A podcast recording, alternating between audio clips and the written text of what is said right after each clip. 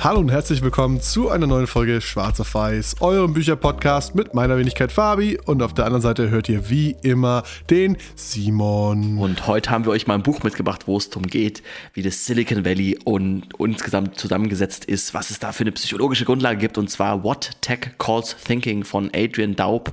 Ist tatsächlich selbst ein Deutscher, der an der Stanford Universität im Silicon Valley Germanistik lehrt und auch schon verschiedene Bücher über den Tech-Bereich geschrieben hat, also auch eben kommt eher aus der philosophischen Richtung eben Germanistik Germanist, aber so in diesem Buch, was wir euch jetzt dann vorstellen, in sieben Kapiteln darstellt, was so ein bisschen die, die kognitive Grundlage des Silicon Valleys ist und wieso am Ende eigentlich alle da immer nur in allen Firmen nur doch nur Sachen bauen, die ihre Mama nicht mehr für sie machen und damit irgendwie so in die Folge rein. Ja, also das Buch ist sehr ähm, gesellschaftskritisch aufgebaut und ich, ich habe jetzt auch vorweg äh, nicht das Gefühl gehabt, dass der Autor sehr technikaffin ist, aber er beschreibt das Buch selber als ähm, eine Sammlung von Konzepten und Ideen, die uns das Silicon Valley äh, als modern verkauft, die aber eigentlich viel älter sind bereits. Äh, kommen wir zum Beispiel auf die 60er Jahre Counterculture zu sprechen oder, oder auf äh, Carl Jung oder noch weiter in der Vergangenheit und dass diese Ideen eigentlich nur mit einem Hoodie überzogen, übertrieben gesagt, neu präsentiert werden. Ja als allererstes startet der Autor so ein bisschen mit rein und zwar in das, äh, in das ganze Ding von, also eben, wir haben das Buch auf Englisch gelesen, mal wieder so ein bisschen heißt Dropping Out, quasi aus der Uni vorzeitig, quasi den Uni-Abbruch, die Uni-Abbrüchler, die ja im Silicon Valley total hochgehypt werden. Das ist dann irgendwie von Mark Zuckerberg. Ich glaube, Steve Jobs hat auch sein Studium abgebrochen und so weiter quasi dieses, dieses Ideal der Person, die irgendwie so intelligent ist, dass sie erstmal irgendwie nur ein, zwei Semester studiert, dann alles gelernt hat, was sie lernen muss und dann halt ein weltveränderndes Startup gründet. Und dass dieses, also eben diese Kultur, was da so ein bisschen das, das Problem damit ist oder was auch ein bisschen so die, ähm, ja, ein bisschen das, die Ironie daran ist. Also quasi auch gibt es einen sehr bekannten, äh, also sogenannten VC, also quasi Venture Capital, äh, Founder, also jemand, der quasi sehr viel Geld in Startups steckt, der selber sagt, ja, okay, äh, Uni ist ganz, ganz blöd. Ich zahle euch Geld, wenn ihr die Uni abbrecht. Also wirklich so einen Fonds gründet, um die Uni abzubrechen. Selber aber zwölf Jahre an der Uni war, promoviert hat. Oder also dieses Gegending von, hey, Uni-Abbruch, bestes überhaupt. Aber alle halt trotzdem irgendwie in diesem Uni-Zyklus groß werden. Der Mann, den Simon da anspricht, ist Peter Thiel, einigen vielleicht auch bekannt als Mitgründer von PayPal. Aber das Interessante ist eigentlich, dass dieses, äh, dieses Abbrechen des Studiums, das wird dort irgendwie als Geste des, des ähm, Risikos gewertet, als ich gehe jetzt ein Riesenrisiko ein, mache mich selbstständig mit meinem Startup und scheiß auf die Uni, dass das in vielen Fällen gar nicht so ein großes Risiko ist. Also ich glaube, Mark Zuckerberg zum Beispiel hatte auch ein sehr ja, oberen Mittelschicht-Background, familienseitig, so der hätte immer ein Safety-Net unter sich, falls Facebook jetzt nichts geworden wäre oder hätte nochmal an die Uni gehen können und wieder sein Studium fortführen können. Also es ist nicht so, als wäre es das, das Nonplusultra in Sachen Risiko. Und man kann das auch eher betrachten, sozusagen als ein Semester im Ausland oder so zu verbringen, wenn man merkt, okay, Startup wird nichts und dann geht man wieder zurück an die Uni, macht sein Studium halt doch fertig. Nur das sind halt leider irgendwie nicht die Geschichten, die wir so zu hören bekommen, so, sondern wir bekommen natürlich immer nur die Geschichten, so Survivorship Bias, äh, bei denen es halt so funktioniert hat. Und das eben auch so trotzdem eben baut der Autor in diesem Buch halt oder quasi in diesem Kapitel auf mit dem Dropping Out, dass alle eben schon aus diesem Uni-Kontext kommen. Und auch was ganz interessant ist, dass immer dieses universelle Wir und dieses, äh, dieses Gemeinschaftsding, was auch in den ganzen, ich meine, die ganzen, diese ganzen Silicon Valley Startups haben ja immer den Anspruch, die Welt zu verbessern. Und wenn sie am Ende nur irgendwie Pizza besser liefern, dann ist es trotzdem dazu da, die Welt zu verbessern. Und immer dieses Wir, dieses universell angenommene, ist trotzdem aus den sehr elitären Zirkel dieser Elite-Unis, weil eben gerade im Silicon Valley eben ist Stanford die eine wichtige Tech-Universität und das Zeug kostet halt paar, paar Zehntausende Euro pro Monat. Das ist eine sehr elitäre Gruppe an Menschen, die da studieren können und eigentlich immer nur Probleme gelöst werden für Leute in dieser Gruppe. Und auch, ich fand es einfach, weil ich süß fand, so ein bisschen dieses Ding, dass äh, eben, ich habe im Intro schon angesprochen, äh, dass eigentlich die ganzen Silicon Valley Startups lösen eigentlich nur Probleme, die, die man hat, weil man jetzt mit 18 an der Uni ist und Mama nicht mehr für einen die Wäsche macht, so nach dem Motto, weil man irgendwie nicht mehr durch die Gegend gefahren wird, dafür braucht man irgendwie Uber, weil man kein Essen kochen kann, dafür braucht man irgendwie dann halt Deliver, Deliveroo oder so. Also dieses ganze aus diesem sehr Uber Eats. Uber Eats, genau, aus diesem sehr elitären Uni-Zirkel irgendwie raus. Und trotzdem immer noch der Generalanspruch besteht, für die gesamte Gesellschaft zu stehen und auch für alle die beste Lösung zu haben. Also dieses, diesen, diese Kaltschnäuzigkeit zu sagen, so, hey, ich weiß, was für, in, jetzt sagen wir mal ganz, in dem Beispiel, für die gesamte amerikanische Gesellschaft das Beste ist mit meinem Startup, obwohl wir hier von im Normalfall weißen Männern reden, aber auf jeden Fall immer Leute aus einem sehr finanziell guten Background. Sonst könnte man allein gar nicht, sonst würde man in diesen, Zyk in diesen Zirkel gar nicht reinkommen. Und das ist auch schon mein erster Kritikpunkt an dem Buch, weil ich finde, der Titel What Tech Calls Thinking ist da ein bisschen irreführend. Die deutsche Übersetzung, was das Valley-Denken nennt, ist ähm, deutlich näher dran. Es, er beschreibt nämlich eigentlich nur Phänomene, die auf das Silicon Valley zutreffen. Und Tech oder der Tech-Sektor für mich ist viel, viel größer als jetzt nur das Silicon Valley. Also nur weil da jetzt halt äh, Facebook, Google und Apple und so weiter sitzen in der Nähe von San Francisco, ist es für mich nicht bezeichnend für die gesamte Tech- oder Technologieindustrie weltweit. Wobei ich glaube, dass es ein Kulturding ist. Also das ist so ein bisschen, für alle Amerikaner ist halt Tech Silicon Valley. Also es ist so dieser Begriff, Tag, so ein bisschen, keine Ahnung, wie man bei uns Tempo für Taschentuch sagt, so nach dem Motto, ist es halt da gleichbegleitend. Vermutlich wird deswegen im Deutschen der Titel auch anders gewählt sein, weil wir halt so nicht denken, weil es für uns nicht gleichbedeutend dafür ist dann macht es auch Sinn, dass er da von diesem, von diesem Jahr, ähm, man kann es Circle Jerk nennen, so, aber es ist halt im Prinzip alle Leute, die sich halt irgendwie aus der Uni schon kannten oder kennen oder irgendwie Kontakte geknüpft haben, die aus der Area kommen, haben es halt deutlich leichter, ein Unternehmen zu gründen, Kapital einzusammeln von solchen Startup-Finanzierern und im Endeffekt damit auch eine bessere Auf Ausgangsbasis überhaupt erfolgreich zu werden.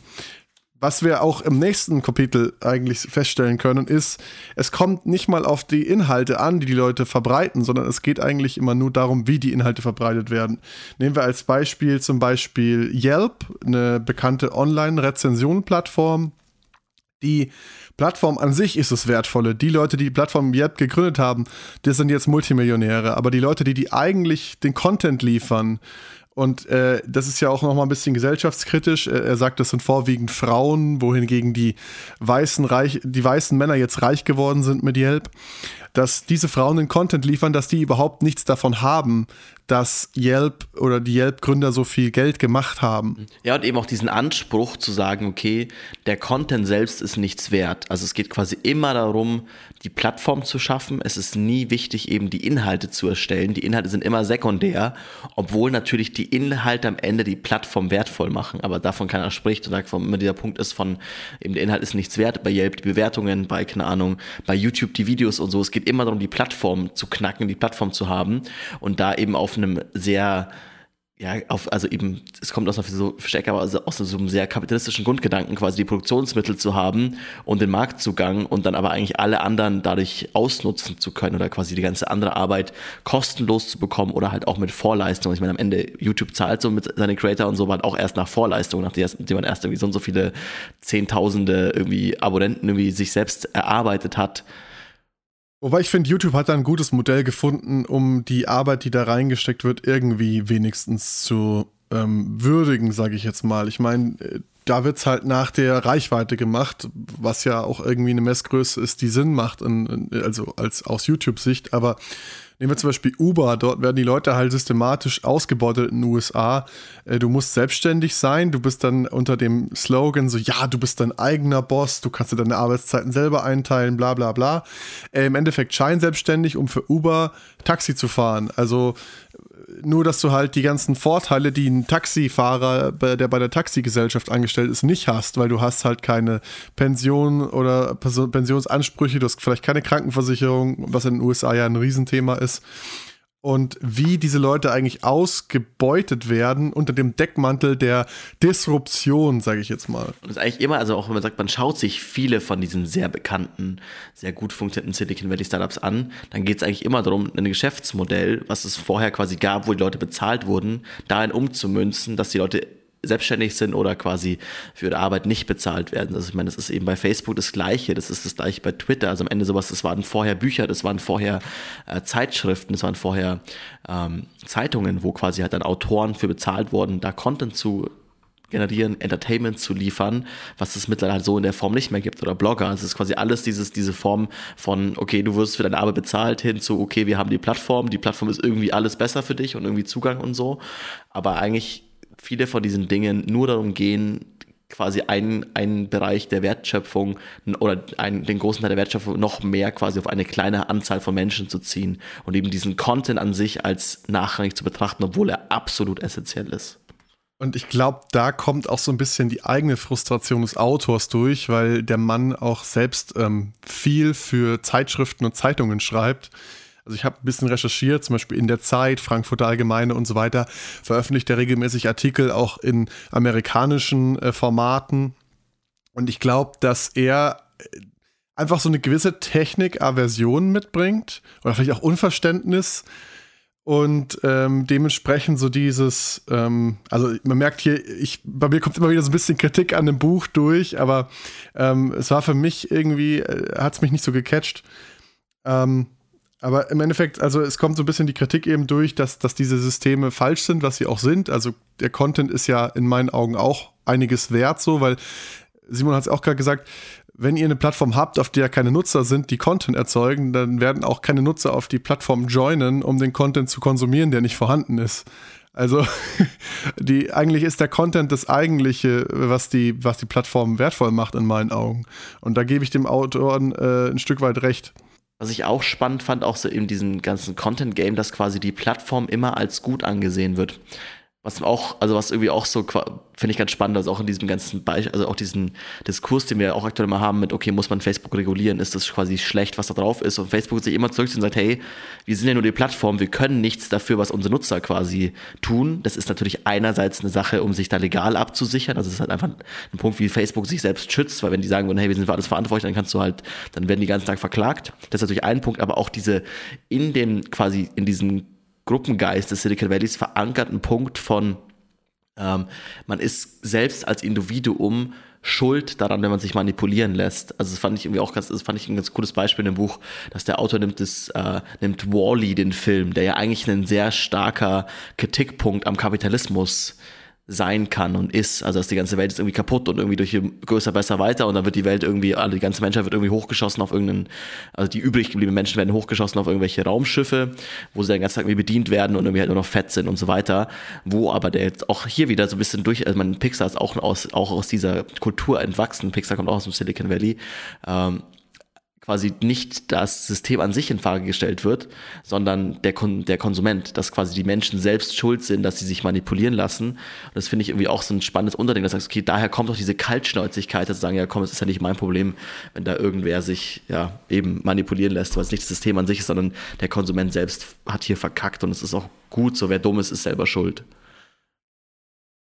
Ja, was ich dazu noch sagen lässt, ist irgendwie dieses, dieser, dieses was hinterm Deckmantel des Genies sozusagen sich versteckt, ist so diese, dieses, ja, ähm, dass man so äh, alltägliche Sachen irgendwie hochhypt und, und das Ganze als Zeichen einer, eines Widerstands auslegt, der eigentlich gar nicht da ist. Also im Endeffekt alles, was die Leute um, dich, um sich rum so von sich geben, äh, du wiederholst und dann als großer Freigeist ge gefeiert wirst dort im Valley.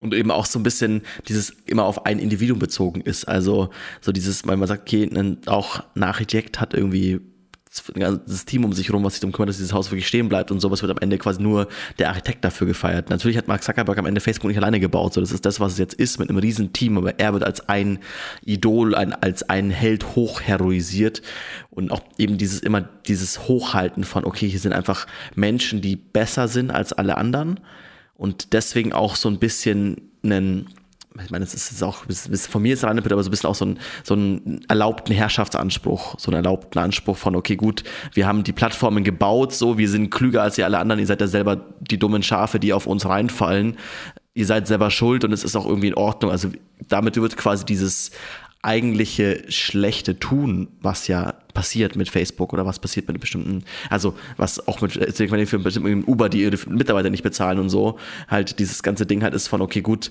äh, wir sind halt einfach klüger, so wenn ihr selber darauf vereinfallt, seid ihr selber schuld und damit von sich selbst diese Schuld weggeschoben wird, weil ich glaube, die Leute werden schon auch teilweise mal merken, dass sie da irgendwie Mist bauen und vielleicht nicht das Beste für die Gesellschaft machen, aber einfach nur sehr viel für sich selbst an Bereicherung oder für sich selbst an Wert schaffen, aber nicht für die Gesellschaft. Was ich da noch interessant finde, ist, dass der Autor auch kritisiert, dass Leute, die sehen immer nur das, das Schaffen sozusagen des Künstlers oder des Genies. Jetzt sehen wir Mark Zuckerberg und sein Facebook, ähm, aber bedenken dabei nicht die, den Zeitgeist sozusagen, in dem es entstanden ist oder die Regeln jetzt im Falle von einem Künstler, an die er sich gehalten hat, die einem vielleicht auch gar nicht bewusst sind als Konsument. Äh, nehmen wir Musik zum Beispiel. Und da ähm, das kritisiert ja so ein Stück weit, wie Simon auch gerade gesagt hat, dass einfach immer nur auf diese Sternstunden oder diese, diese Leuchtfiguren geschaut wird.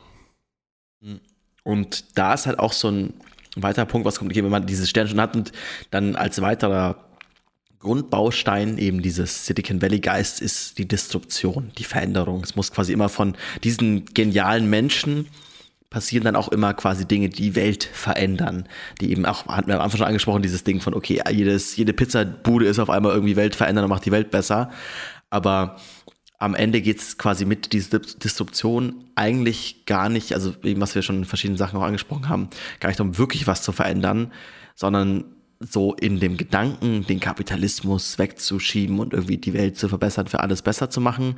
Aber eigentlich wird er nur verstärkt. Eigentlich ist es nur so eine Form von Turbokapitalismus und eben es wird noch, es werden noch mehr Produktionsmittel, um es irgendwie mit Marx Worten zu sagen, äh, in halt den Händen von weniger Menschen vereint. Und gerade diese Disruption, die immer versprochen wird und die auch ganz oft halt diese Firmen hochhalten müssen, um ihre Mitarbeiter zu motivieren, eigentlich kompletter Bullshit ist und eigentlich so komplett, ja, nur, nur Marketing ist nur Greenwashing.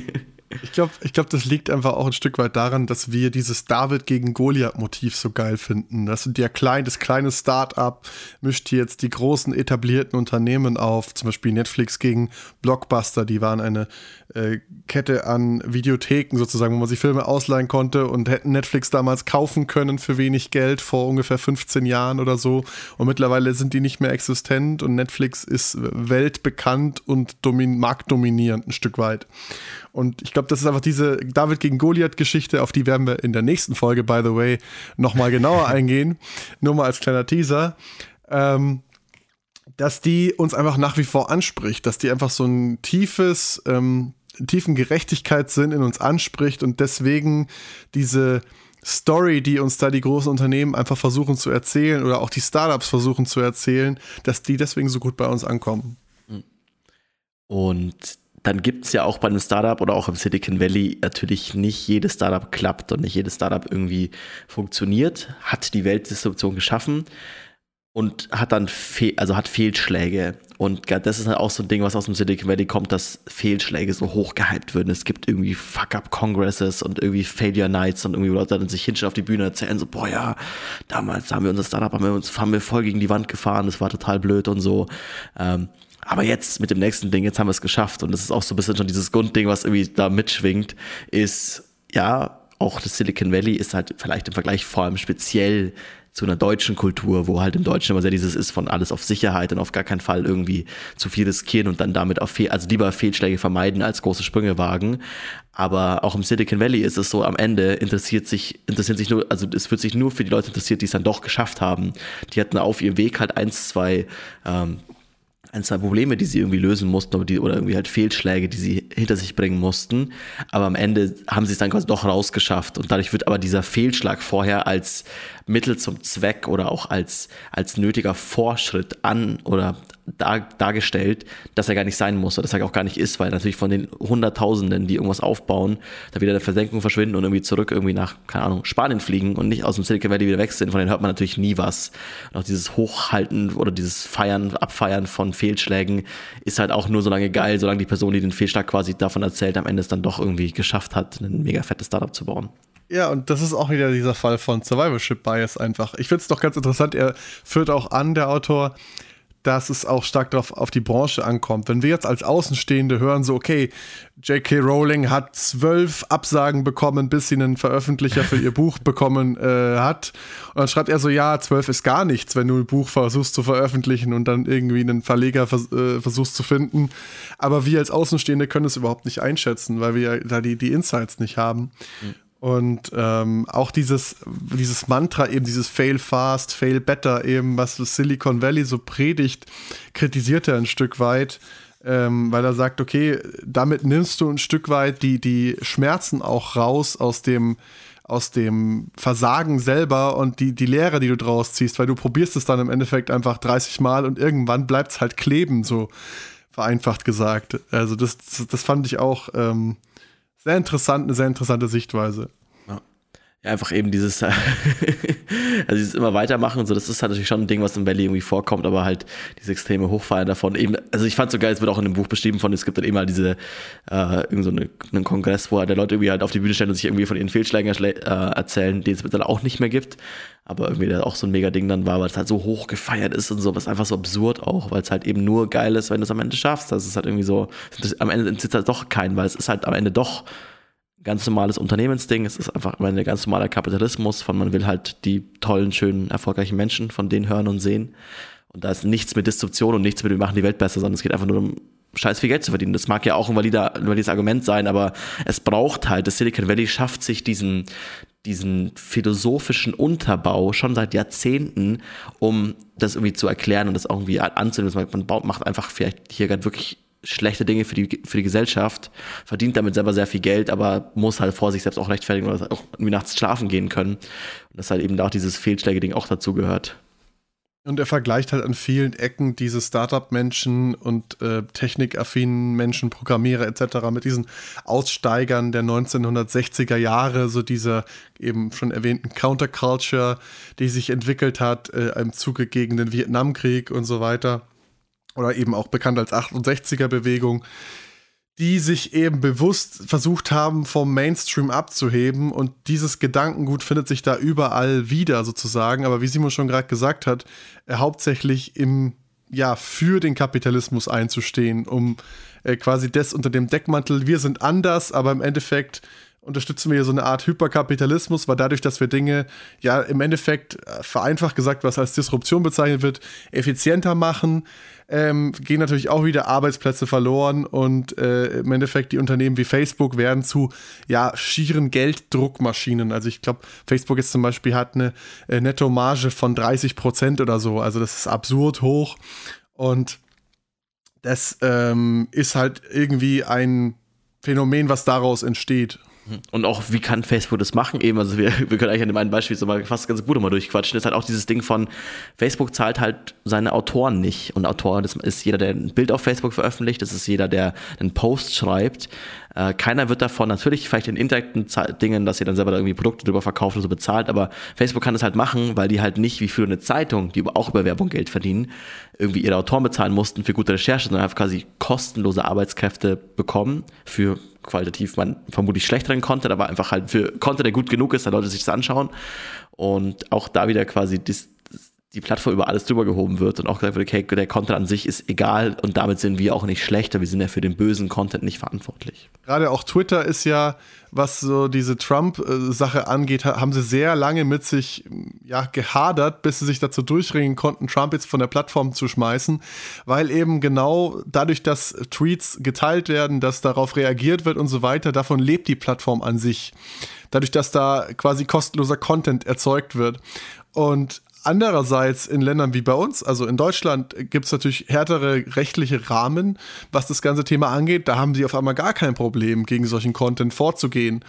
Also da wird auch immer bis ans Bitterste ausgereizt, was der rechtliche Rahmen hergibt und versucht, das Maximum an Profit rauszuholen.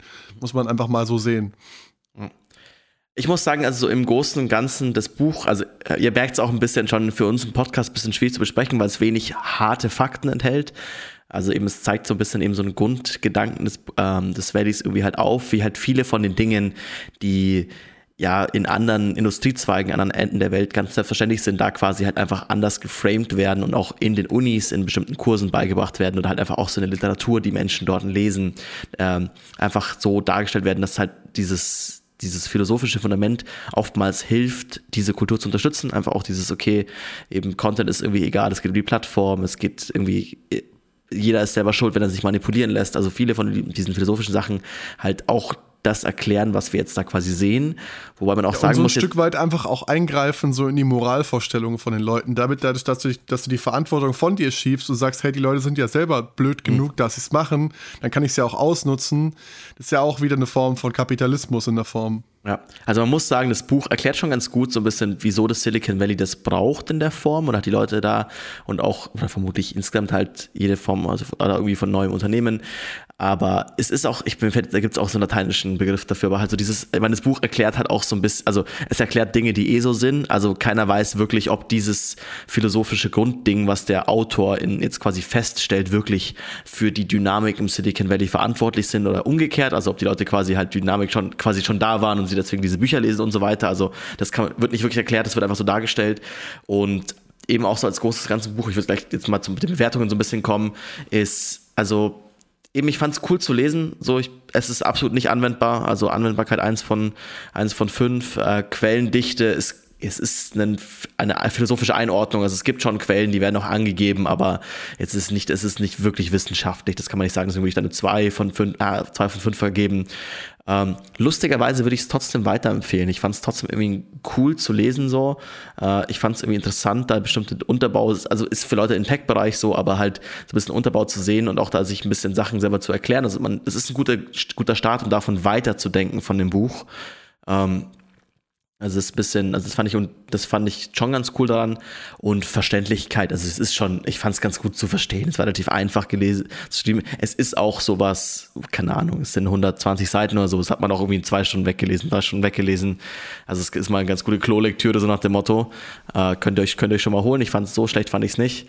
Aber hatten wir schon viel bessere Bücher im Podcast und vielleicht auch zu dem Thema nicht das Optimalste. Ja, da glaube ich, divergieren wir ganz schön, was, was unsere Meinung angeht. Also gerade was die Verständlichkeit angeht, weil ich fand das Buch wahnsinnig schwer zu lesen. Mhm. Ähm, zum einen, weil er sehr viele Querverweise anführt auf Autoren, zu denen ich jetzt bisher keine Berührungspunkte hatte. Also zum Beispiel Ayn Rand, Marshall McLuhan, Josef Schumpeter. Ähm, und er setzt das Wissen von diesen Autoren oder die Lektüren von diesen Autoren ein Stück weit einfach als selbstverständlich voraus für sein eigenes Werk und geht da gar nicht mehr genauer drauf ein. Das hat mich sehr gestört und ich fand es sehr anstrengend zu lesen. Deswegen gebe ich in Verständlichkeit eine 0 von 5. Also es war wirklich eine Qual für mich, dieses Buch zu Ende zu lesen.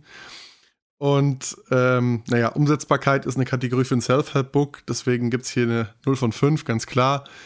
Ähm, Quellendichte muss ich dir allerdings auch widersprechen, ich habe nachher nochmal online geguckt, äh, hinten im Buch gibt dann einen Link an sozusagen, wo man die ganzen Quellen und Referenzen findet und dann habe ich da mal kurz durchgeguckt. Also das sieht eigentlich ganz brauchbar aus. Es ist zwar nicht so wissenschaftlich, aber es ist zumindest sehr gut dokumentiert.